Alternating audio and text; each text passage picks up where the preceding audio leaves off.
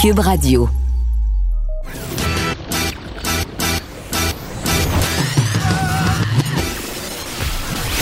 Pour elle, il n'y a jamais de mauvaise question. De 13 à 15. Les effronter. Avec Geneviève Peterson.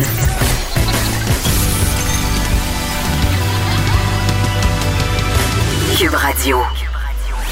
Salut tout le monde, bienvenue à l'émission. J'espère que vous allez bien avant qu'on s'en aille au point de presse comme on en a euh, désormais l'habitude. Euh, parlons de cette réouverture euh, des écoles. J'aurai Véronique Yvon tantôt pour en discuter parce que là, c'est officiel les écoles rouvriront en septembre, mais beaucoup de questions demeurent en suspens, notamment la question du matériel électronique. On le sait, là, on a promis aux parents de prêter des choses. Beaucoup de matériel, évidemment, ne s'est pas rendu à bon port encore. Des parents qui devront peut-être attendre jusqu'à la mi-juin pour recevoir ce matériel-là. Mais en attendant, qu'est-ce qu'on fait pour euh, pallier à cette situation? Moi, euh, avec mes trois enfants, est-ce que ça veut dire que je devrais leur fournir trois ordinateurs en même temps? À un moment donné, ça va engranger certaines dépenses. Est-ce que ces dépenses-là vont être déductibles d'impôts?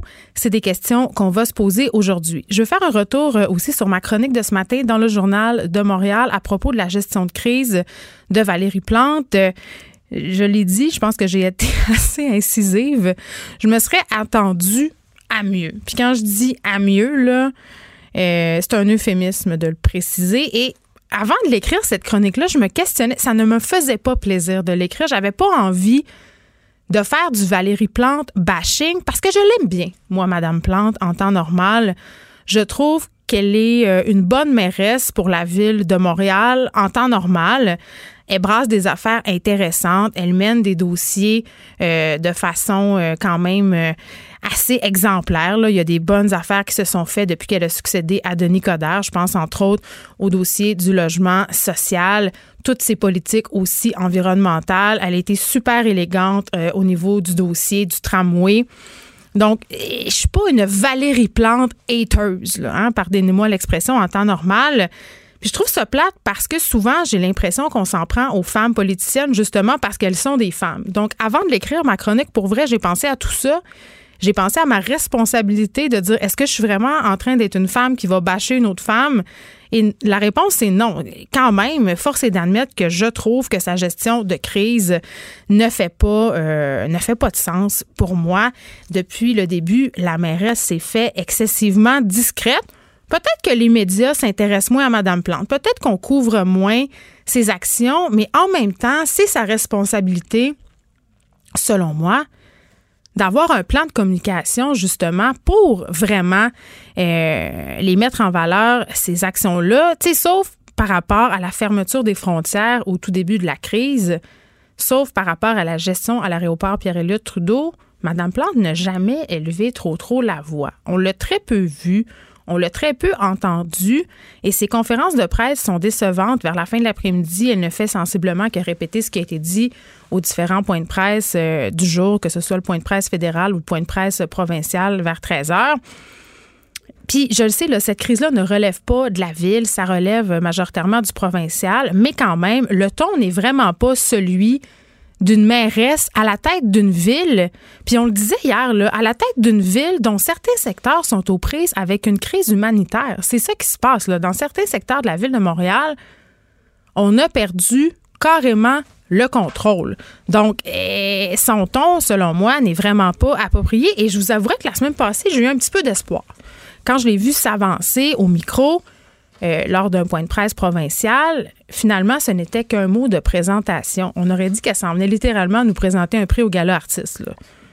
On dirait pas qu'elle s'en venait donner leur juste sur la situation absolument préoccupante dans sa ville. C'est sa ville, tu sais. Puis j'ai pas l'impression que c'est sa ville en ce moment. Tu sais, j'ai l'impression qu'elle n'a pas le contrôle de la situation. Puis je le répète, c'est peut-être pas le cas, mais ce n'est pas l'impression qu'on a. Et encore hier, alors que le premier ministre euh, faisait son arrivée en ville pour évaluer justement la situation dans la métropole, mais sa performance a encore été décevante. Et vraiment, j'avais l'impression qu'on avait affaire à une étudiante. Une étudiante qui se présente aux élections scolaires. Tu sais, vous en rappelez-vous les élections scolaires? tu te présentais puis tu disais si vous votez pour moi, je vais tout vous donner un verre de jus d'orange ou ça va être le jus d'orange dans la fontaine de l'école. J'ai l'impression que c'était ce ton-là.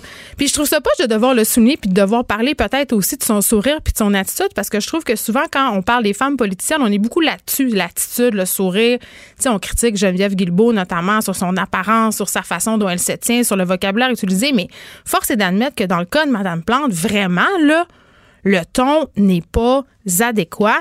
Puis je me pose la question depuis le début de cette affaire-là, est où notre mairesse? Est où? OK? Elle devrait être là tout le temps. Tu sais, je me rappelle de Denis Kodak, là, je, le sais, là, Denis Kodak, c'est quand même un extrême, c'est le kid Kodak par excellence. Et Denis, là, il aurait été dans les CHSLD à servir de la purée avec 28 caméras. Il aurait rampé à terre des égouts. D'ailleurs, il l'a déjà fait. Tu sais, c'est ça, c'est ça, Denis Coderre. Puis là, je suis pas en train de dire que Mme Plante devrait être Kid Kodak comme Denis Coderre, mais on devrait la voir sur le terrain. On devrait la voir euh, agir, sentir qu'elle a la situation en. Et surtout, on devrait la voir talonner le gouvernement Legault, notamment sur la question des masques. Ça a pris du temps avant qu'on comprenne qu'est-ce qui se passait avec ces masques-là, pourquoi on les rendait pas obligatoires? Ça nous a pris genre une semaine de savoir que finalement, c'est parce qu'il n'y en avait pas assez. Pourquoi elle n'a pas exigé des réponses publiquement? Pourquoi elle n'a pas fait de sortie? On est resté très tiède. Puis, tu sais, rappelez-vous des événements du 11 septembre. Le maire de New York, à cette époque-là, il était partout. Il était partout. On le voyait partout tellement que son surnom depuis ce temps-là, ça a été le maire de l'Amérique.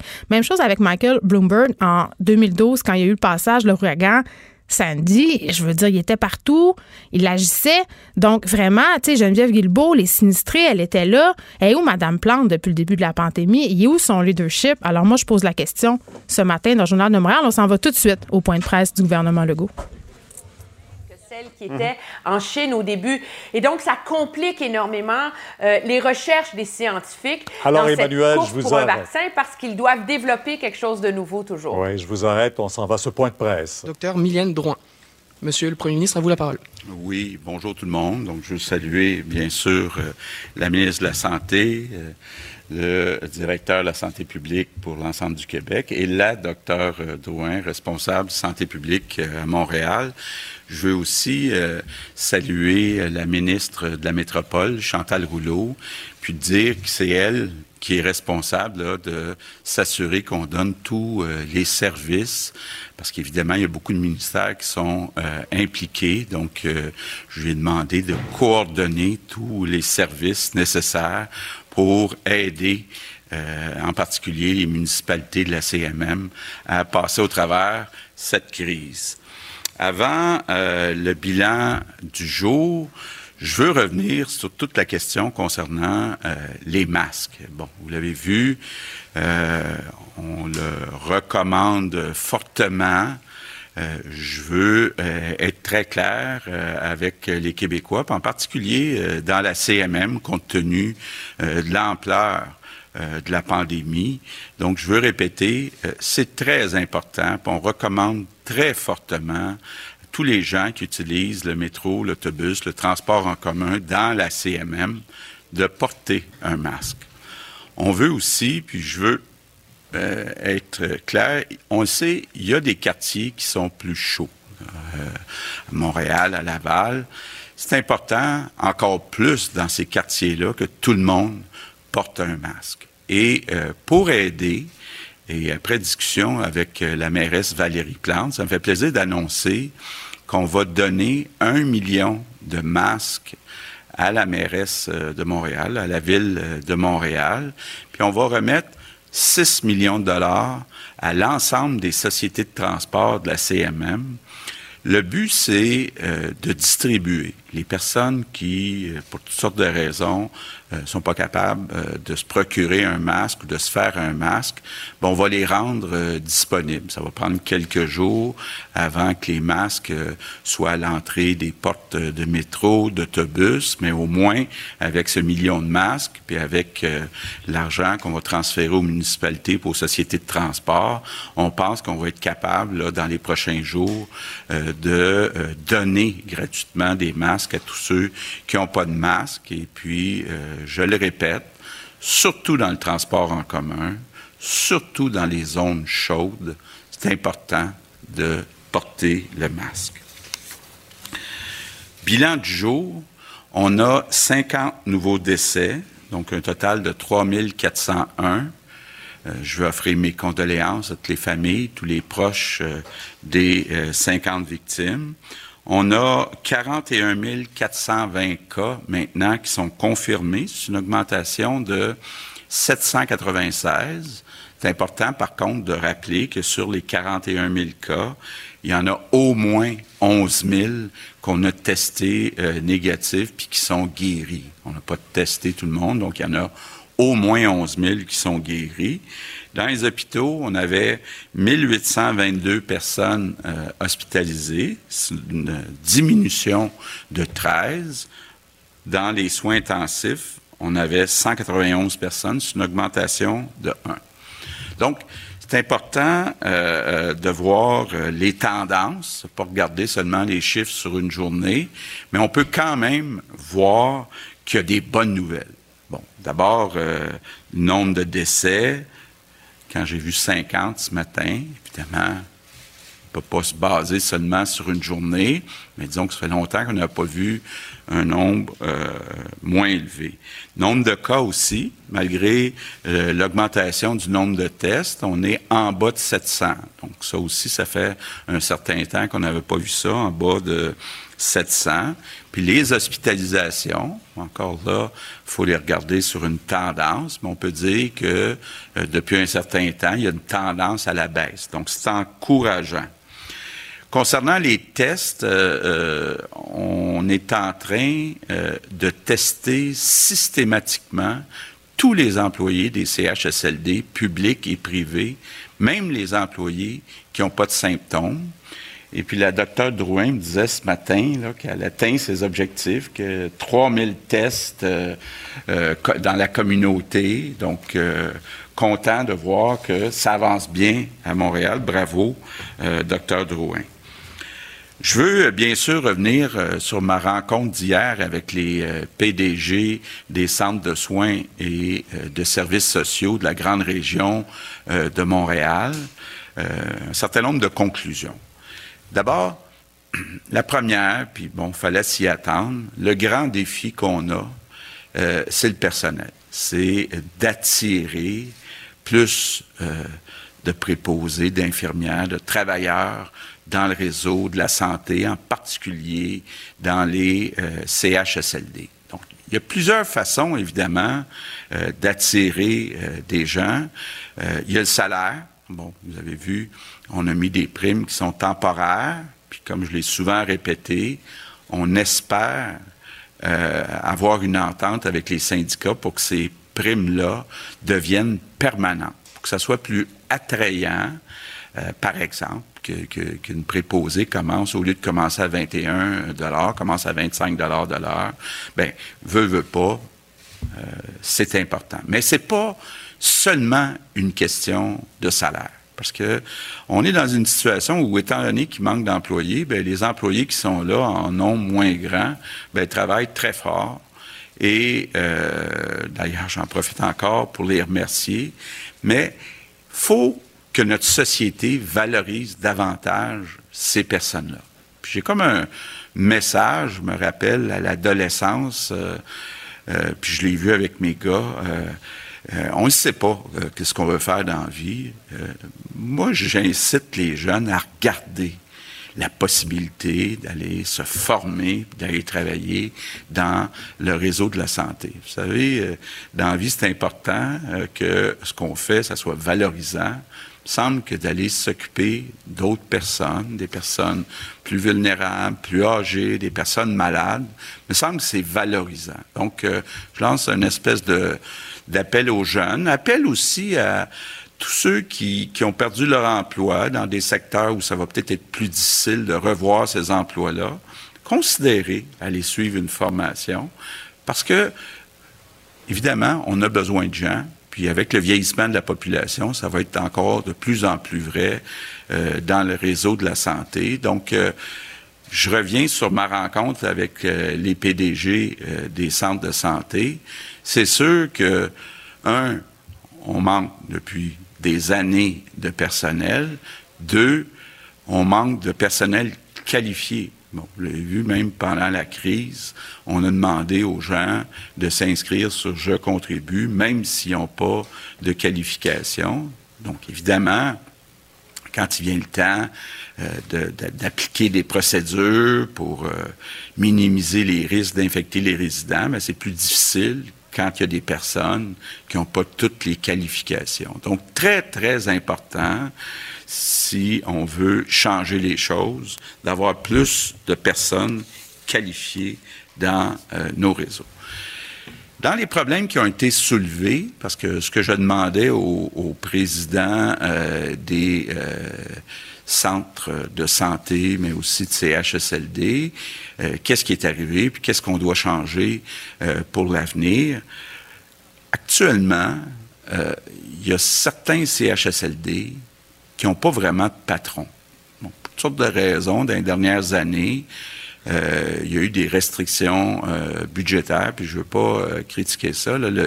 L'idée, c'est de dire, c'est important qu'il y ait un patron ou une patronne par établissement. Je ne peux pas imaginer, moi, qu'une personne soit responsable de plusieurs établissements. Là c'est un esprit d'équipe, puis quand on veut s'assurer que les, directives soient suivies, c'est important qu'il y ait un patron ou une patronne. L'autre chose qui nous a été dit aussi, tout le personnel qui fait de la prévention des infections. Bon. Quand il n'y a pas de pandémie, puis qu'on est obligé euh, de mettre en place certaines restrictions budgétaires, c'est tentant de dire, ben, les personnes qui font de la prévention des infections, peut-être des postes, pas peut-être, il y a des postes qui ont été enlevés dans les dernières années. Bien, on se rend compte que ces postes-là sont importants, même si euh, peut-être qu'on voit que c'est moins utile quand il n'y a pas de pandémie, bien, c'est important que ces postes-là soient remis en place.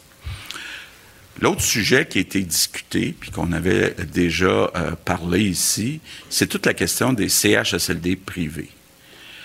C'est sûr qu'un PDG euh, de CIS ou de SIUS, quand il y a un CHSLD public, ben ce sont ses employés. Donc, euh, plus facile là, de, de, mettre en place des directives.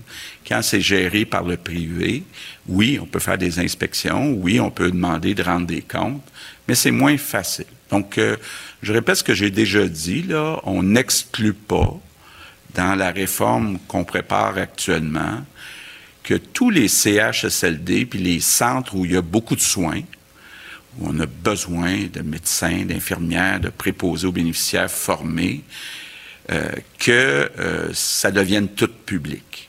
Euh, j'ai entendu plusieurs PDG dire hier soir, oui, ce sont des milieux de vie, mais ce sont aussi des milieux de soins, aussi importants que les hôpitaux.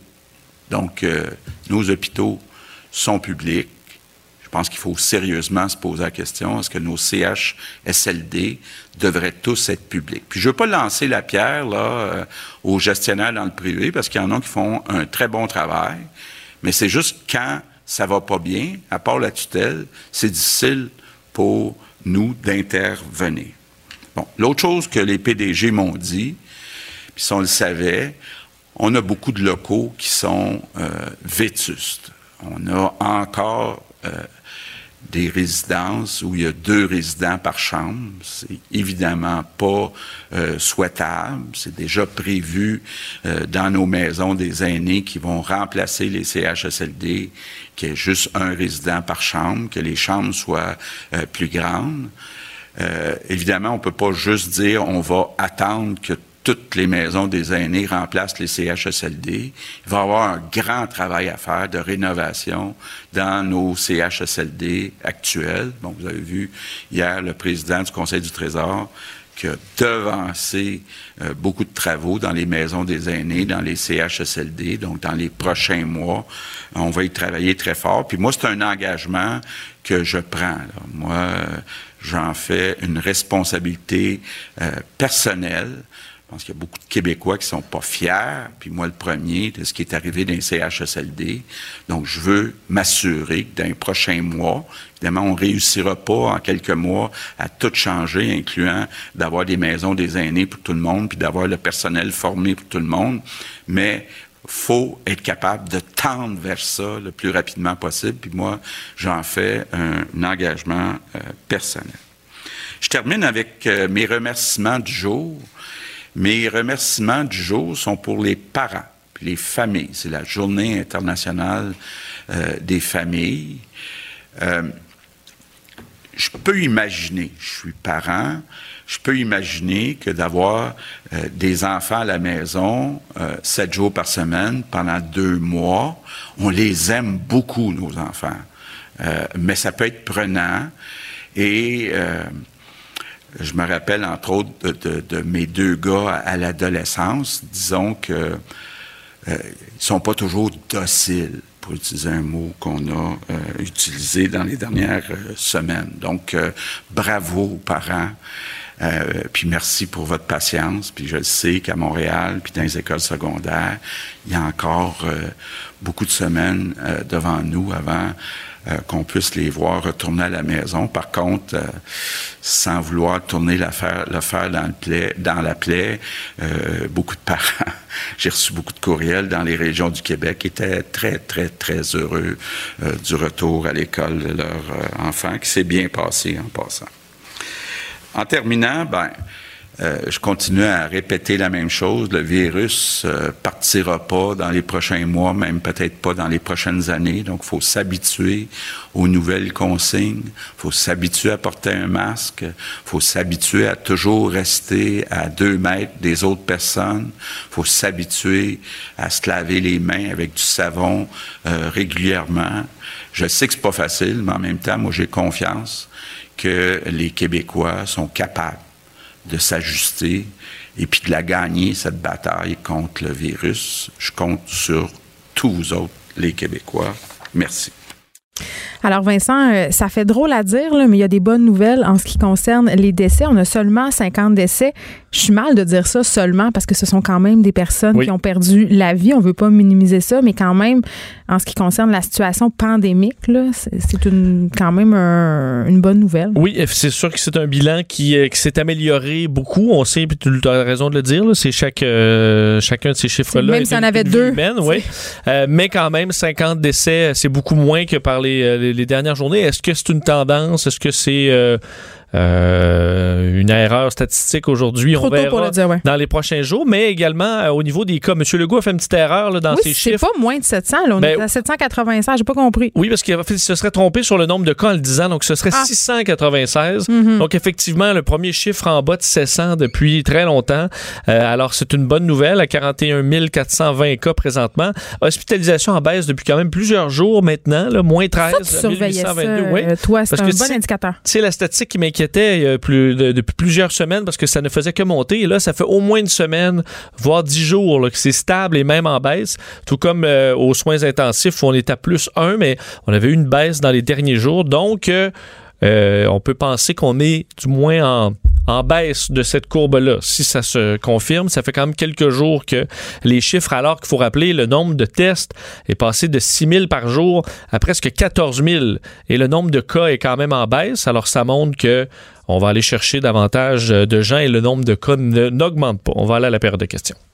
On va commencer. Oui, Philippe Bonneville, Cogeco. Monsieur Legault. Euh, vous avez dit récemment bon, que vous ne pouviez pas rendre le port du masque obligatoire dans le métro parce qu'il n'y avait pas suffisamment de masques. On n'était pas euh, en mesure de pouvoir les distribuer, euh, tout ça.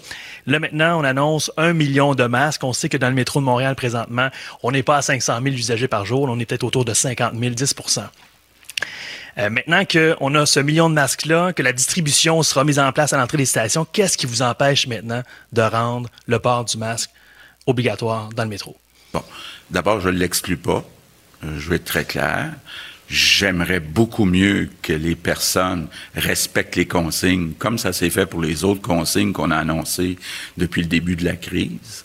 Et euh, bon, oui, effectivement, ça va prendre un certain nombre de jours avant que les masses se rendent à la porte de chaque métro, chaque autobus. Donc, euh, je veux voir comment euh, ça se passe. Je veux voir aussi si les gens le portent ou non, le masque. Ça ça donne rien de rendre quelque chose obligatoire si c'est déjà fait en pratique. Donc, on ne l'exclut pas, mais on va suivre la situation dans les prochains jours. Prochaine question? Duchesne du Journal de Montréal. Vous avez parlé du manque d'employés dans le réseau de la santé. Ils sont aussi très nombreux à, avoir été infectés par la COVID-19.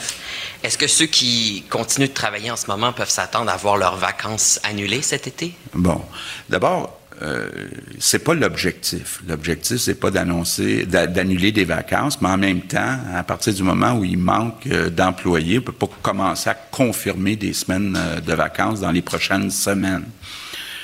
Moi, j'ai bon espoir, je l'ai dit, là, j'ai bon espoir que dans les prochaines semaines, on va avoir euh, quelques milliers d'employés qui vont venir de leur quarantaine. Puis ça va permettre aux employés de prendre des vacances.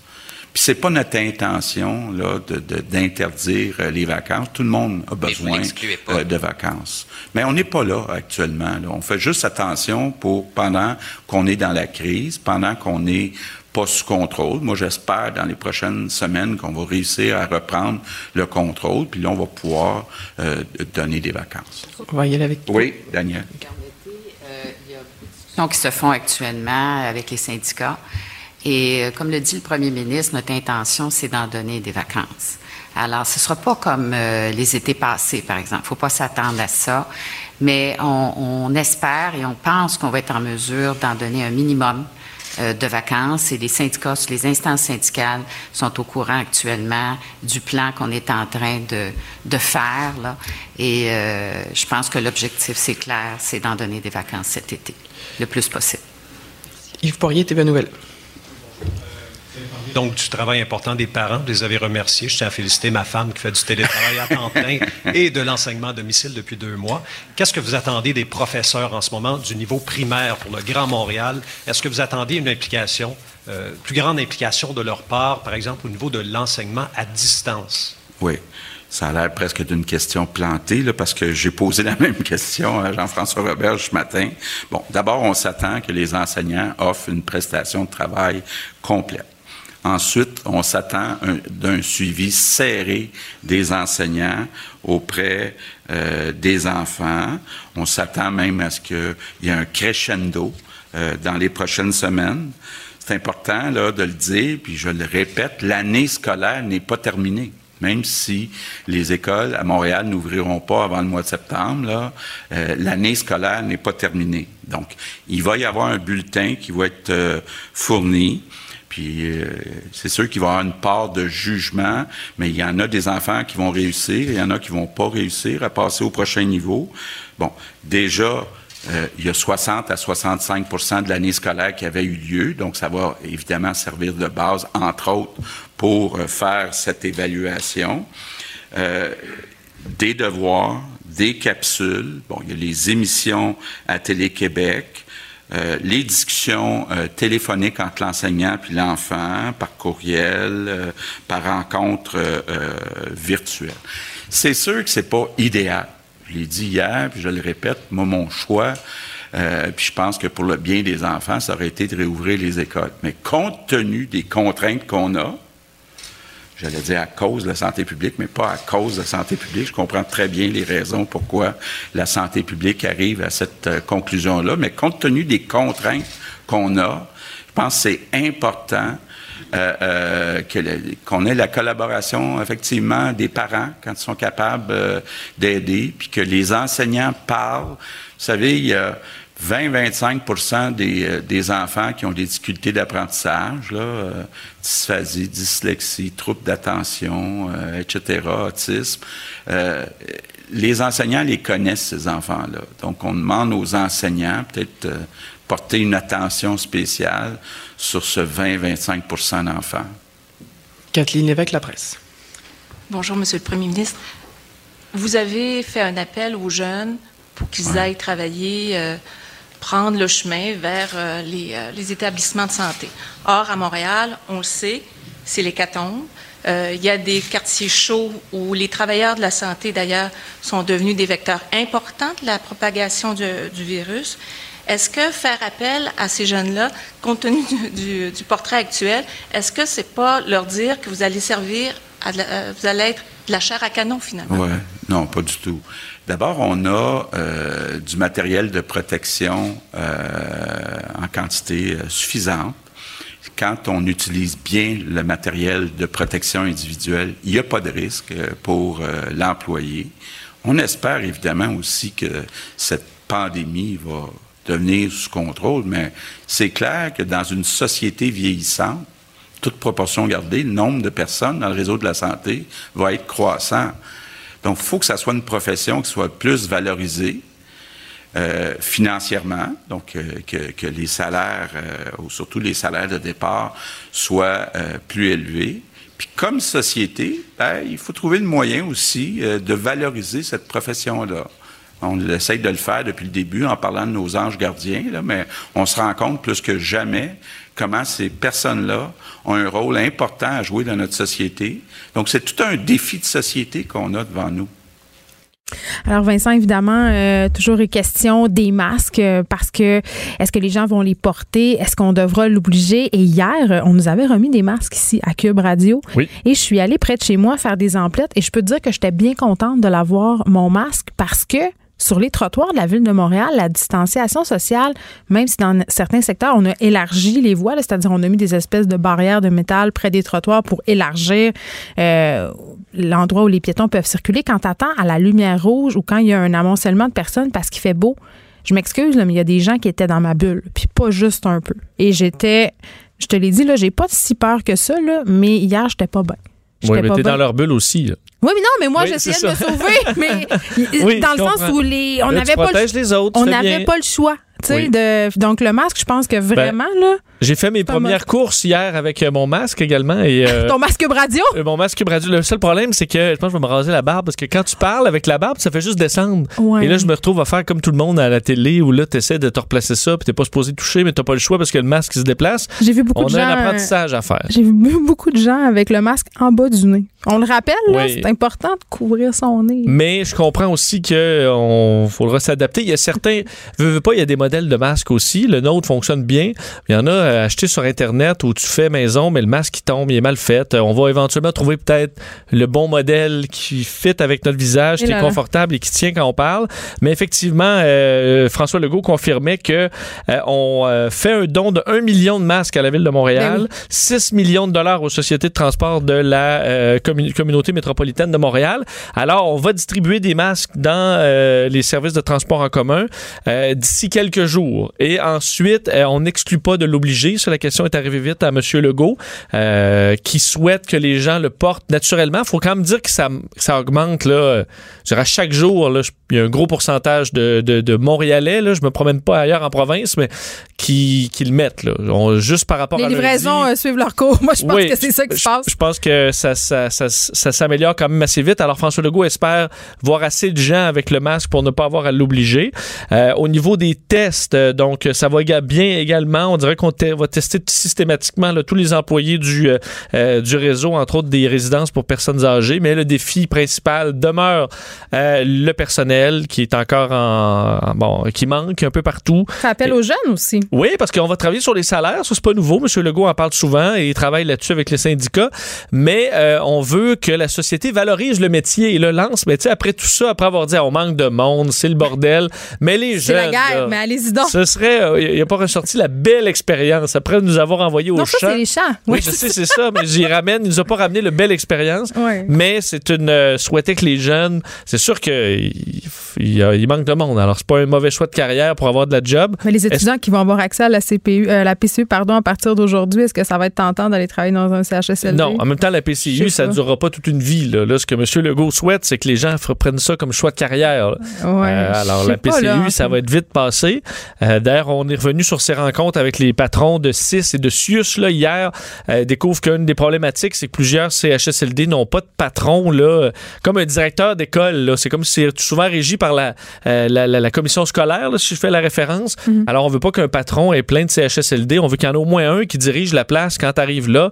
Euh, question de régler les problèmes. Alors, on n'exclut pas non plus, et ça, M. Legault l'a répété, de rendre public euh, les CHSLD privés, question d'avoir un contrôle sur tout et de financer pour la réfection des locaux vétus des CHSLD et de créer les fameuses maisons des aînés. Euh, Ça, je me demande si ça va être comme le lab école. En tout cas, on verra. ben, c'est qu'on a, ce qu'on a peur, je pense, c'est qu'il y ait- trois maisons des aînés Ouais, su- euh, ultra high-tech avec des cours intérieurs puis des belles fontaines, mais que il y a 1% des personnes âgées qui y soient. C'est ça que je disais, le lab école. Ben, c'est exactement ça. Euh, on va continuer à surveiller euh, les bilans journaliers pour voir si la tendance se maintient. Rapidement, euh, Vincent, Justin Trudeau qui prolonge la subvention salariale aux entreprises. Oui, c'est drôle qu'un programme de probablement plusieurs dizaines de milliards de dollars, on, le dise comme ça en une minute, mais c'est tellement ben, quotidien avec M. Trudeau, on veut pas, on n'a pas le choix. 450 millions pour les chercheurs et les établissements de recherche, ça a été le premier point de M. Trudeau, mais ensuite le gros morceau, la subvention salariale pour les entreprises qui est prolongée de trois mois, donc jusqu'à la fin août. Rappelez que la subvention salariale, les trois premiers mois là, dans lesquels on est, c'est évalué à 71 milliards. Alors là, on double la durée. On ne devrait pas doubler le montant parce qu'il y a des entreprises qui vont avoir euh, refait du profit depuis ce temps-là et relancé. Donc, on évalue un peu moins, mais ce sera toute une facture quand même. On veut d'ailleurs changer les seuils d'admissibilité pour qu'il y ait plus d'entreprises qui puissent y avoir accès. Bill Morneau va donner, euh, fait donner les détails aujourd'hui. Et un premier lot d'emploi d'été est en ligne. Tu en parlais des étudiants sur le site Emploi d'été Canada. Alors, vous pouvez vous y rendre, mais si vous trouvez rien, les étudiants, ben, vous avez la possibilité depuis euh, ce matin de vous inscrire à la PCU étudiante. Euh, comme je disais à Sophie, là, je pense qu'il y en a qui vont scroller vite sur ben, le site d'emploi d'été pour dire Ah, il n'y a rien. Eh oui. tu vas dire, as-tu vraiment vérifié, fiston? Oui, oui, oui, oui, il n'y a rien, c'est tout en Ontario. OK. Rien que ben, j'aime. oui, c'est ça. Le compteur de la dette qui continue à tourner. Merci beaucoup, Vincent. On te retrouve tantôt avec Mario. Écrivaine. Blogueuse. Scénariste et animatrice. Geneviève Peterson. La Wonder Woman de Cube Radio. Plusieurs questions euh, restent en suspens par rapport à cette réouverture des écoles en septembre. Dans quelles conditions on va réouvrir et qu'est-ce qu'on va faire euh, en attendant? Là, euh, c'est un peu, bon, en tout cas pour moi, beaucoup de questionnements, beaucoup d'incertitudes de la part des parents, l'impression aussi d'être un peu laissé à nous-mêmes avec une somme de travail supplémentaire, c'est-à-dire celle de s'occuper de la scolarisation de nos enfants. C'est quand même pas rien et on n'est pas des enseignants. Donc vraiment, moi, ça me stresse. Parlons de tout ça avec Véronique Yvon, députée de Joliette, porte-parole du troisième groupe d'opposition en matière d'éducation et de famille. Madame Yvon, bonjour. Bonjour. Écoutez, euh, moi, la première affaire, parce qu'on la, question, on en a parlé souvent là, de la réouverture des écoles, c'est complexe, ça change beaucoup, ça suscite aussi la critique, les inquiétudes. Ça, je le comprends. Mais au niveau pratico-pratique, ne serait-ce que de fournir des appareils électroniques à, aux enfants, euh, que ces appareils-là, je veux dire, soient disponibles en tout temps pour chacun des enfants. Là, moi, tout de suite, là, je vois un problème. Moi, j'en ai trois enfants. Chez nous, on en a des iPads, on en a des téléphones, on a un ordinateur, mais que mes trois enfants aient accès en même temps, je peux même pas les superviser, les trois en même temps. Donc, vraiment, là, je vois pas, moi, comment je vais faire pour m'organiser. Oui, ben écoutez, il y a énormément de, de défis en ce moment. Puis moi, c'est ce que je trouve le plus regrettable dans mon rôle d'opposition. Je pense que tout le monde veut être le plus constructif possible. On comprend que c'est une décision qui est fondée sur la santé publique. Tout le monde. Et on l'appuie. Exact. Tout le monde est, solidaire de cette décision-là, même si ça crève le cœur de beaucoup de parents et d'enfants. Mais une fois qu'on a dit ça, euh, moi, ce qui m'a un peu euh, déçu, voire choqué hier, c'est que le premier ministre nous dit, nous annonce cette décision-là et qu'il continue en disant qu'évidemment que c'est pas bon pour les enfants de rester euh, sans fréquentation euh, de l'école hmm. physique quotidienne si longtemps. Et donc, je m'attendais, trois petits points, voici les mesures supplémentaires qu'on va déployer, mais il n'y a pas eu de mesures supplémentaires hier. Il y a juste eu le rappel des mêmes choses qu'on nous rappelle depuis des semaines et autour desquelles il y a eu énormément de flou parce qu'on se, souvient que c'est parti de ben là, euh, y a, y a c'est des vacances pour les deux prochaines semaines. Ensuite, c'est devenu ben là, on encourage les jeunes à regarder la trousse, à recevoir les plans. Des petits devoirs. Et euh, donc, euh, mais c'était facultatif. Donc, c'est sûr que plus les enfants avancent en âge, puis reçoivent le plan de travail, puis le lisent, puis ils voient que c'est facultatif, disons que c'est pas très incitatif. Et non, c'est euh. Ben là, c'est devenu, à partir de cette semaine, obligatoire quand ils ont annoncé là, qu'il y aurait une réouverture physique des écoles dans les régions. Et donc, malgré tout ça, hier, on nous a dit la même chose. Je dis malgré tout ça parce que c'est très sérieux de se dire que si c'était vraiment important, comme les pédiatres le disent, comme beaucoup l'ont dit, pour la santé mentale notamment, mais aussi pour pas accumuler des retards pédagogiques, particulièrement pour les élèves en difficulté, de rouvrir les écoles dans les régions. Ben, on devrait avoir la même préoccupation pour tous les élèves de la région métropolitaine et de ma MRC de Joliette parce qu'on est dans une situation similaire à cause de la propagation du virus chez nous. Et donc, on devrait déployer des mesures choc, des équipes choc, du soutien aux parents, du soutien aux élèves. Et moi, c'est ça que je cherche et que je demande et que euh, j'insiste depuis des semaines. Où elles sont, ces mesures-là? Euh, on sait que les élèves qui ont des difficultés, là, plusieurs ont eu très, très peu de suivi en orthopédagogie, en orthophonie notamment. Et là, on est dans une période où non seulement il devrait y en avoir, mais il devrait y en avoir plus plus intensément compte mm. tenu des défis à l'heure actuelle. Où elles sont ces mesures-là? On, on, donne des primes aux infirmières, aux préposés. Il faut le faire parce qu'on est bien conscient de la nécessité à l'heure actuelle d'avoir ces gens-là.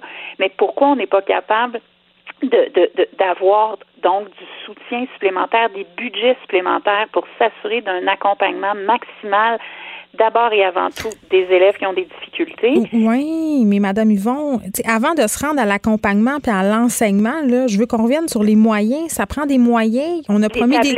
On, les ben, sont où? Puis moi, je veux dire, moi, j'en ai acheté du matériel électronique ben, pour satisfaire à mes enfants, d'autres personnes autour de moi aussi. Euh, on va-tu avoir un crédit d'impôt pour ça? Je veux dire, à un moment donné, les parents, ben, c'est pas des banques capitaux. Oui, euh, en fait, c'est justement. Nous, on a demandé là, on a demandé trois choses. On a demandé des budgets dédiés accrus pour les élèves qui ont des difficultés, pour des spécialistes, des, des, équipes choc.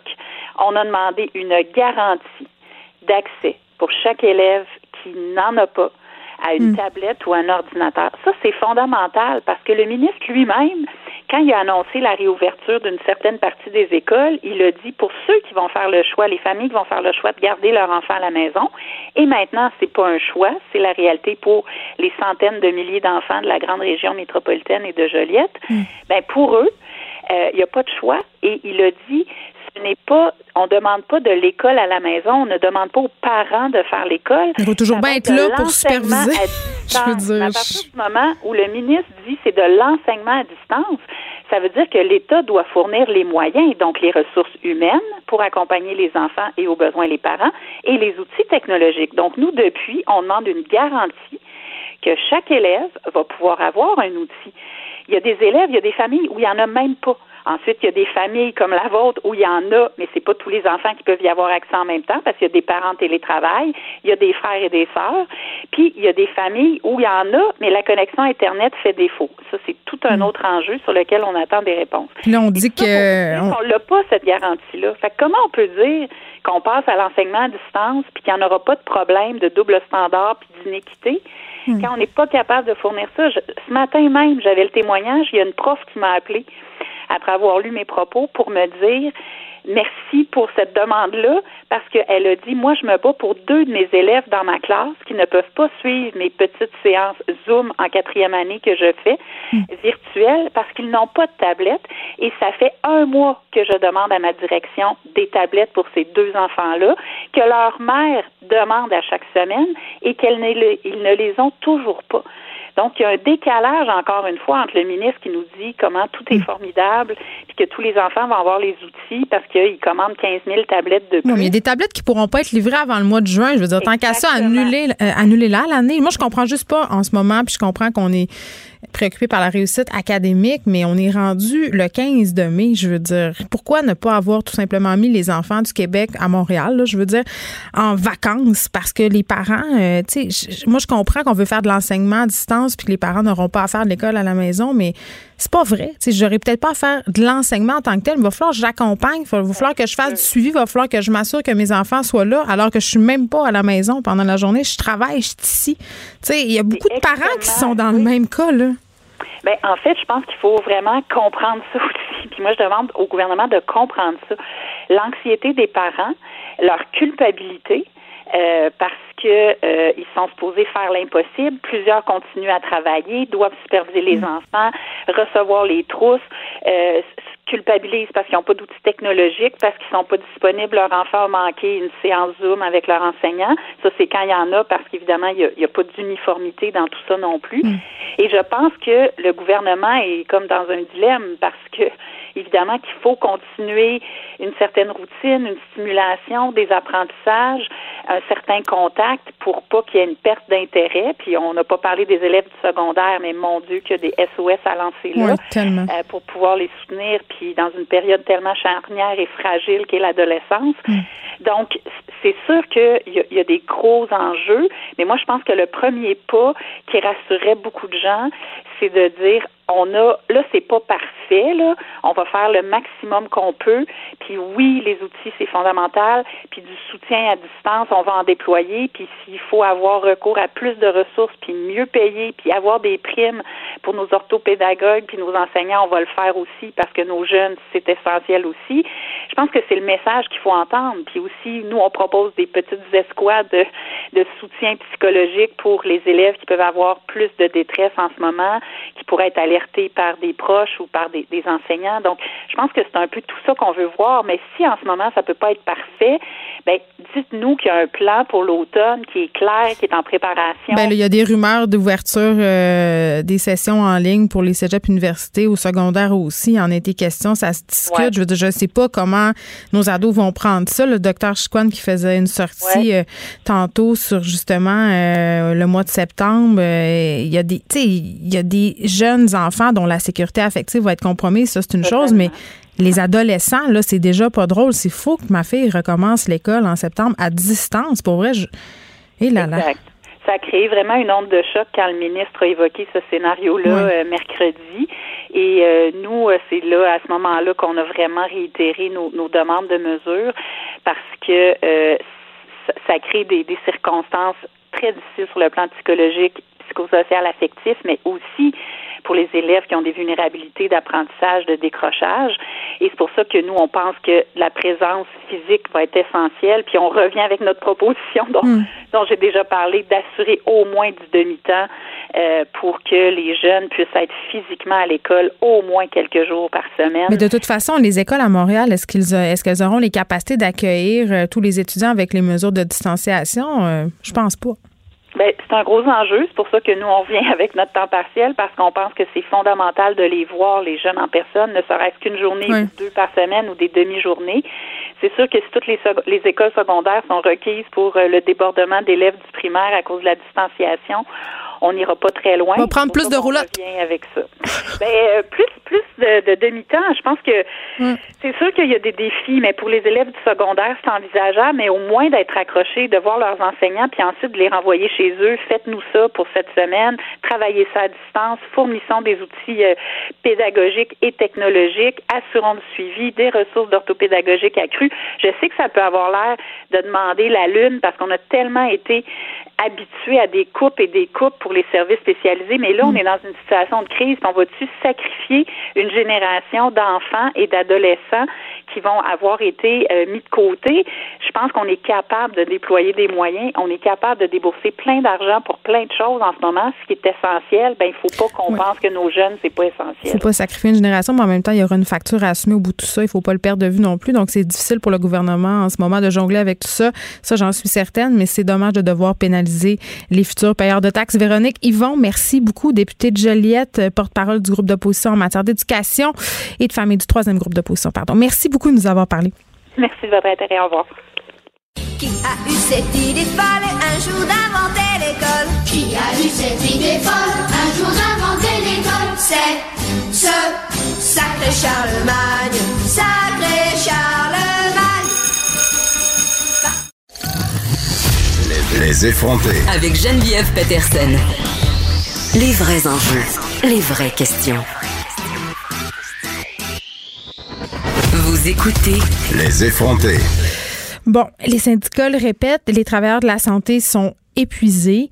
Est-ce qu'il serait sage d'annuler leurs vacances estivales pour s'assurer d'avoir euh, des gens qui sont dans les CHSLD, dans les résidences, euh, dans les ressources intermédiaires? Tantôt, au point de presse, on a quand même entendu le premier ministre Legault qui disait que c'était pas ça l'objectif. Madame Danielle McCann le dit aussi que c'était pas le but de ne pas octroyer de vacances. Elle a quand même parlé d'un nombre minimal de vacances. Je pense que le mot minimal en a peut-être inquiété plus d'un. Parlons à Kathleen Bertrand, présidente du syndicat des professionnels en soins du nord de l'île de Montréal. Madame Bertrand, bonjour. Oui, bonjour. Bon, euh, il a été question depuis quelques jours d'un arrêté ministériel pour empêcher peut-être les travailleurs de la santé d'avoir accès à leur banque de vacances cet été. Évidemment, euh, j'imagine que du côté euh, de votre syndicat, ce n'est pas très, très bien reçu. Là. Ben, effectivement, nos membres ainsi que nous-mêmes, là, on a entendu parler d'un fameux arrêté ministériel, encore un qui va nous brimer de certains de nos droits. Euh, la situation est très très inquiétante pour nous. On ne sait pas encore à ce moment-ci qu'est-ce qui va qu'est-ce qui va se passer.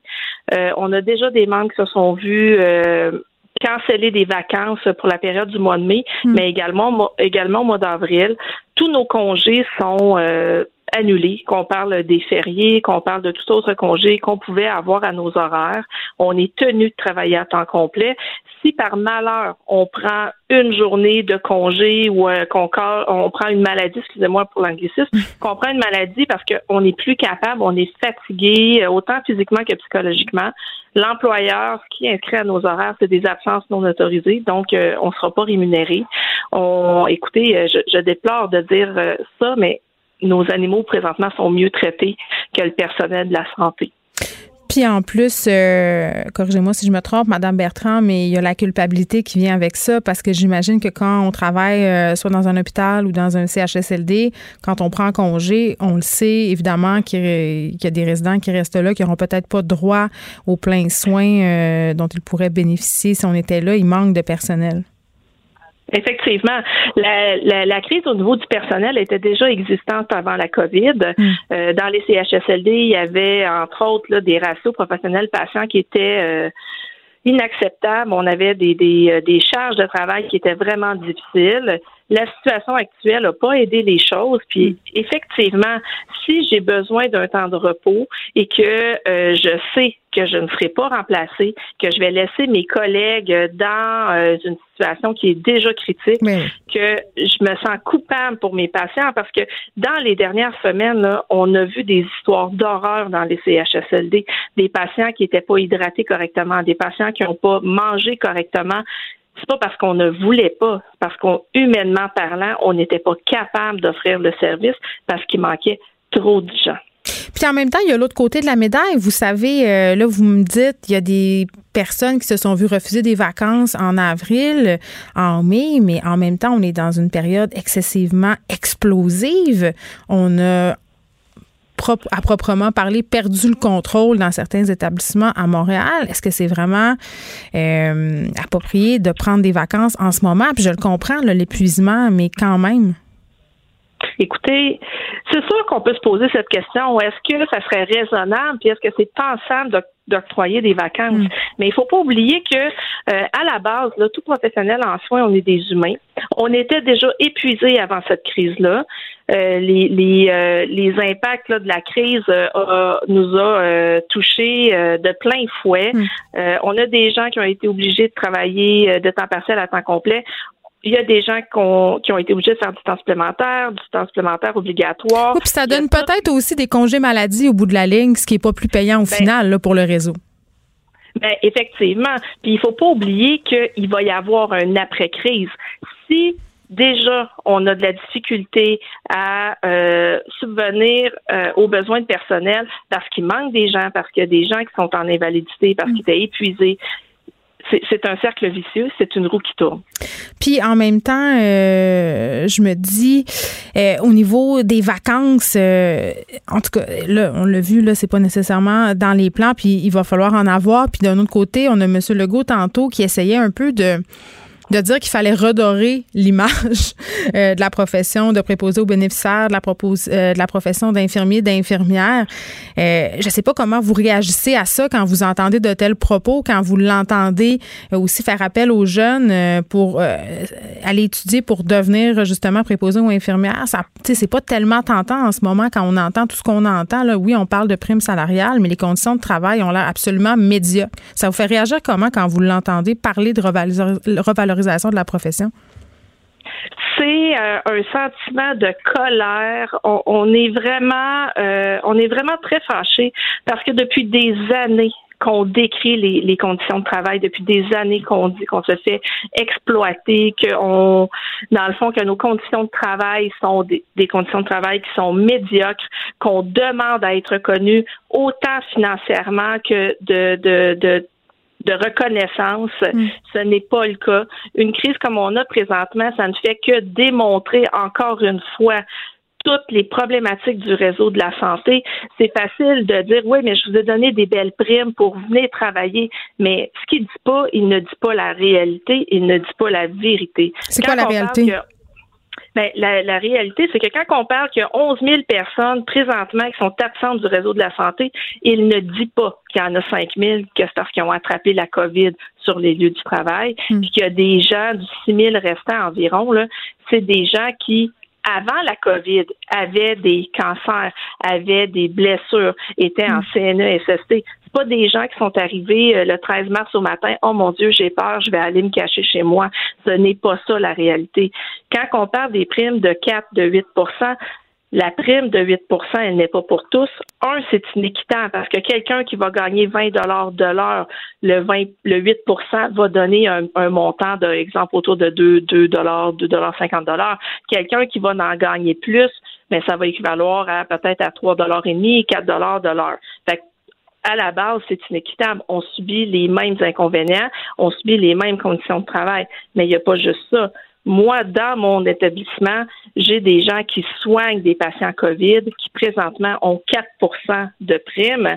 Et quand on réclame pour ces gens-là la prime de 8% ce qu'on se fait répondre, c'est ce n'est pas parce que tu as eu un patient COVID aujourd'hui que tu mérites cette prime-là.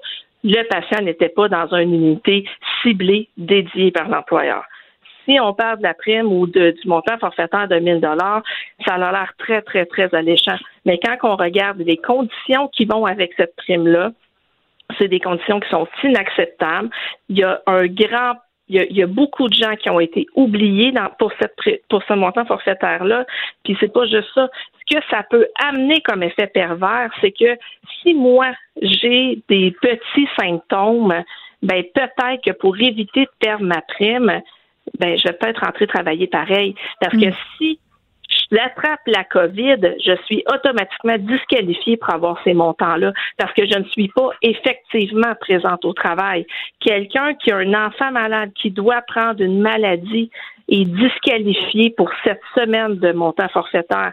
Ce n'est pas quand on regarde, nous, on a regardé un peu des projections, puis on, à la fin de tout ça, il y a il n'y a même pas 50% des gens qui vont avoir le droit à ce montant forfaitaire-là parce que les conditions sont tellement strictes que il y a très peu de gens qui vont avoir accès. Euh, encore une fois, nous, notre établissement, on est dans le nord de l'île de Montréal. On est un des quartiers, là, euh, la zone rouge de l'île de Montréal. On a énormément de transmissions communautaires. Mais tous nos gens qui travaillent à domicile, qui travaillent dans les services courants au CLSC, ils n'ont pas le droit à ce montant forfaitaire-là. Et pourtant, depuis le départ, ils ont toujours, ils ont toujours été présents, ils ont toujours continué à offrir des services. Si on prend nos deux hôpitaux de santé mentale, c'est la même chose. Ils n'ont pas le droit, mais pourtant, ils ont des cas, ils côtoient des cas, il y a des possibilités d'avoir d'autres cas. Et la raison qu'on vous donne pour ne pas vous l'octroyer, cette prime-là? Ben, les raisons, c'est euh, un arrêté ministériel, c'est le ministère qui décide, puis euh, c'est comme ça. c'est pour ça qu'on on, on essaie d'utiliser toutes les toutes les tribunes pour en parler. Tout le monde dans le réseau de la santé devrait avoir ce montant forfaitaire-là, que ce soit du préposé à l'adjointe administrative, à la perfusionniste on est tous en contact avec des patients. Oui, puis il parlait de euh, l'équipement de protection. Là, on s'entend-tu que malgré l'équipement, ça se peut euh, avoir une transmission quand même? il pelletait ça un peu sur le dos des, des, du personnel qui ne savait pas comment utiliser adéquatement ce matériel-là. Là, ça, la semaine passée, il disait ça. Comment ça vous a fait réagir quand M. Legault a fait une telle affirmation? C'est facile de dire ça c'est facile de remettre toujours la responsabilité sur quelqu'un d'autre. Hmm. Mais il faudrait que les employeurs se regardent puis qu'ils prennent leur part de responsabilité. Moi, dans mes établissements, là, puis d'ailleurs, ça a été décrié, on, on, en a parlé à plusieurs reprises, quand les équipements sont pas là, je veux bien savoir le mettre, mais il est pas là. Je fais quoi? Quand euh, je veux, euh, je suis une nouvelle personne, je suis déplacée comme si j'étais une vulgaire chaussette. On me garoche d'un étage à une autre, d'un établissement à une autre. Mais je pensais que c'était plus posé, ça, les déplacements, le changement d'établissement. Ça se fait encore? Ça, ça se fait encore de façon courante. Puis quand on dit que c'est non, ce n'est pas de zone chaude à zone froide, ben c'est pas vrai. J'ai des cas à toutes les semaines, des gens qui m'appellent. J'en ai eu encore cette semaine. Euh, il y en a encore du déplacement. C'est facile de dire que c'est de la faute des employés, mais il faut pas oublier une chose. Les employés sont supposés être encadrés par un patron par. Mais il n'y en, a même pas de patron dans certains euh, CHSLD en ce moment. C'est ce qu'on soulignait tantôt en point de presse. Écoutez, euh, quand même, euh, ça semble être un problème excessivement complexe. C'est quand même assez incroyable que ce ne soit pas tous les travailleurs de la santé, effectivement, qui aient, droit à ces fameuses prises quand on sait qu'ils sont exposés à longueur de journée à ce virus-là. En tout cas, Kathleen Bertrand, merci de nous avoir parlé, présidente du syndicat des professionnels en soins du nord de l'île de Montréal. C'est un secteur qui est très, très touché, un secteur chaud, comme on l'appelle. Merci beaucoup, Madame Bertrand. Bien, merci à vous. Bonne fin de journée. Bonne journée. Écrivaine. Blogueuse. Scénariste et animatrice. Geneviève Peterson. La Wonder Woman de Cube Radio. On reçoit tout de suite Philippe Orphalie, journaliste économique au Journal de Montréal. Bonjour Philippe. Bonjour Geneviève. J'en parlais un peu plus tôt avec Vincent euh, Dessureau euh, suite au point de presse. Les étudiants qui peuvent, euh, à partir d'aujourd'hui, demander la PCU pour cet été, ils peuvent aussi chercher une job d'été. Hein? Mais de ce que je comprends, Philippe, il y a beaucoup d'employeurs qui craignent que peu d'étudiants se présentent, c'est-à-dire choisissent de travailler. C'est ça. Donc, en ce moment, il y a quand même beaucoup d'inquiétudes de la part des employeurs, euh, notamment lorsqu'on pense euh, aux emplois qui sont peut-être un peu moins rémunérés. Hmm. Euh, bon, il faut savoir que si un étudiant travaille jusqu'à 19 heures par semaine au salaire minimum du Québec, donc de 13,10 là, euh, ben, il va toucher à peu près la même chose que, ce qui, que ce qui toucherait avec la PCU. Puis il reste chez eux. Au-delà de 19 heures, ça veut dire que l'employé est peut-être mieux, la personne est peut-être mieux de ne pas travailler puis de conserver la PCU. Bon, euh, il y a plusieurs experts, euh, puis d'ailleurs des entrepreneurs aussi euh, en ont parlé allègrement, qui parlent d'une possible crise de main d'œuvre. Est-ce que c'est exagéré selon toi? ben, c'est une bonne question. Je pense qu'en ce moment, on est, on est un peu dans l'attente. Donc, on ne sait pas encore quel va être l'engouement pour la prestation. on ne sait pas, sait pas non plus à quoi vont ressembler les salaires. Donc, est-ce que les employeurs vont ajuster les salaires qui sont offerts justement parce qu'il y a la PCUE?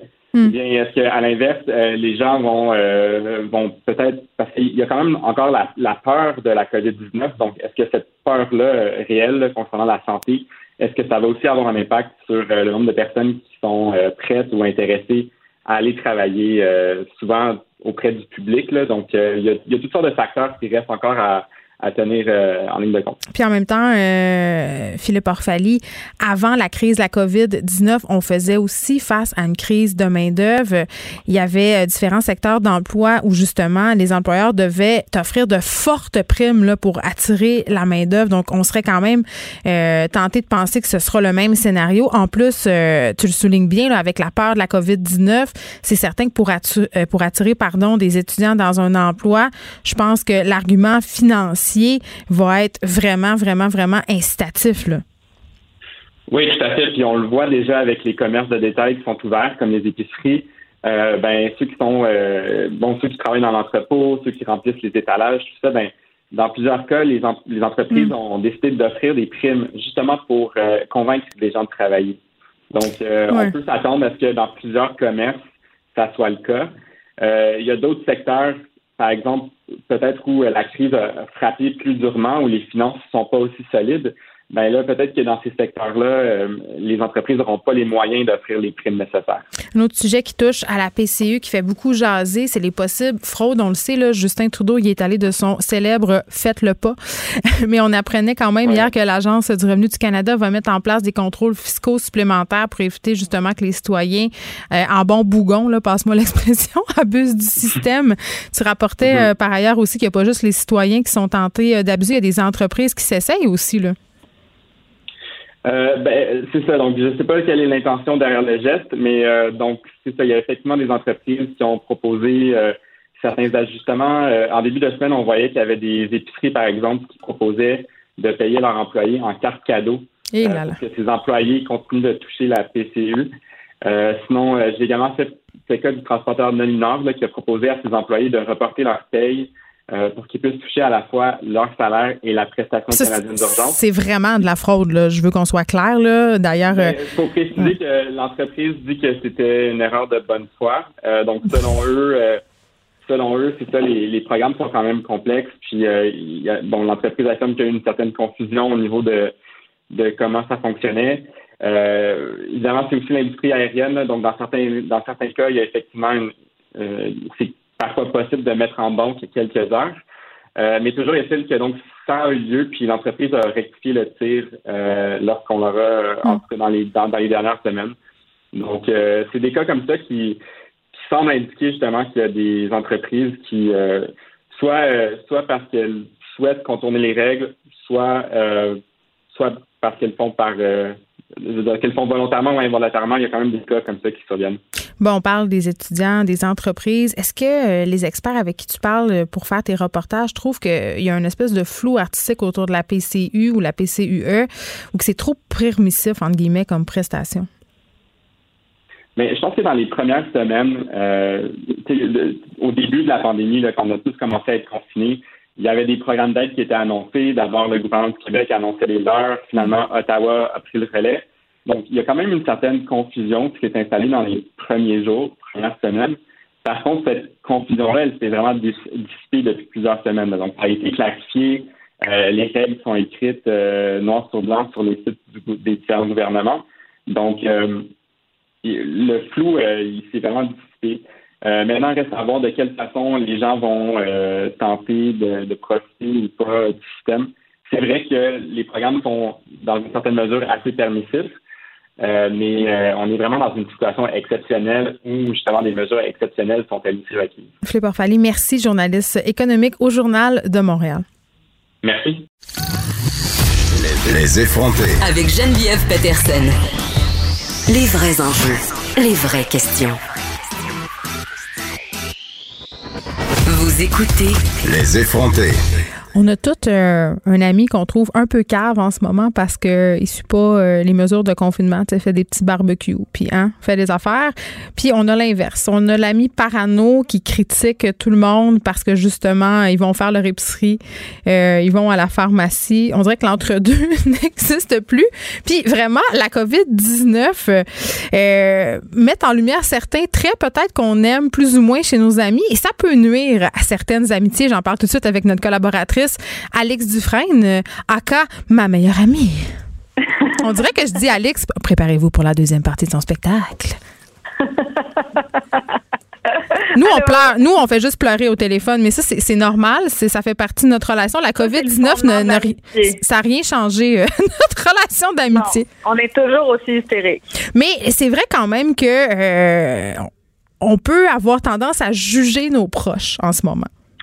Ben, en fait, tu sais, on a parlé beaucoup du fait que euh, la COVID, ça amenait des tensions entre les gens d'une même famille, dans les couples, puis que, bon, on a parlé d'aliénation parentale, tout ça, mais on n'a pas parlé de l'amitié beaucoup, je trouve. Puis moi, je l'ai vécu. Tout le monde autour de moi l'a vécu. On a tous eu une chicane avec un ou une amie par rapport à justement le respect des règles là, de base concernant bon la COVID. On n'était pas tous en même place euh, au début. Ouais.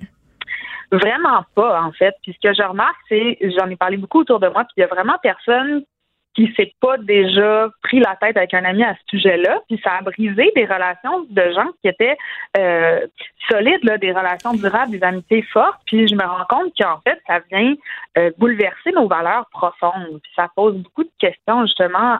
Comment euh, comment gérer justement le fait qu'on on découvre qu'on partage peut-être plus les mêmes valeurs que nos amis à propos de quelque chose d'important. Là, on parle de santé. Là. Est-ce est-ce que, est-ce que tu t'es découvert certaines connaissances un peu cray c'est-à-dire, euh, moi j'ai des amis qui se sont avérés adeptes de la théorie du complot. J'aurais jamais pensé ça d'eux autres, mais là, eh, je sais pas qu'est-ce qui se passe, mais Ont peur de la 5G puis tout le kit. Je, je je- Dieu, Dieu me préserve que j'ai pas d'amis encore qui soient addicts à la théorie du complot. Moi, c'était plutôt euh, des gens que je trouvais ou trop laxistes ou des gens qui me trouvaient trop laxistes. Euh, Il y a le, le fameux euh, COVID body aussi, c'est-à-dire de dire, ben, en temps de pandémie, je vais choisir une personne que je vais fréquenter, puis comme ça, on ne deviendra pas fou. Là, je pense aux gens qui sont célibataires et qui habitent seuls. Je pense qu'à un moment donné, euh, il y a des gens qui disent, ben moi, je vais choisir une personne que je vais voir en temps de pandémie, puis il y a des gens que ça fait grincer les dents, puis il y en a d'autres qui se disent, ben, j'arrive à mettre à leur place, puis entre ça ou aller 12 fois par jour à l'épicerie, je pense que, il faut trouver un entre-deux, là, où est-ce que le Mais entre ça ou faire une tentative de suicide parce que tu tombes en dépression profonde, tu sais, je sais pas. Là, moi, il y a des, Exact. j'ai lu des articles notamment dans Québec Science où il était question de se créer une famille de confinement, là, c'est-à-dire une parce qu'on nous parle de déconfinement graduel, puis d'une une, une façon qui est proposée dans plusieurs Mm-hmm. pays. Ouais, c'est de se faire des bulles de confinement, là, c'est-à-dire pas maintenant, mais quand ça va être un peu plus le temps de choisir, je sais pas moi, une amie avec qui on peut passer du temps, mais après ça, comment tu contrôles que cette amie-là n'a pas une autre amie. Tu sais, ça, ça peut devenir très, Donc, très ça, vite les vases communicants. Ben oui.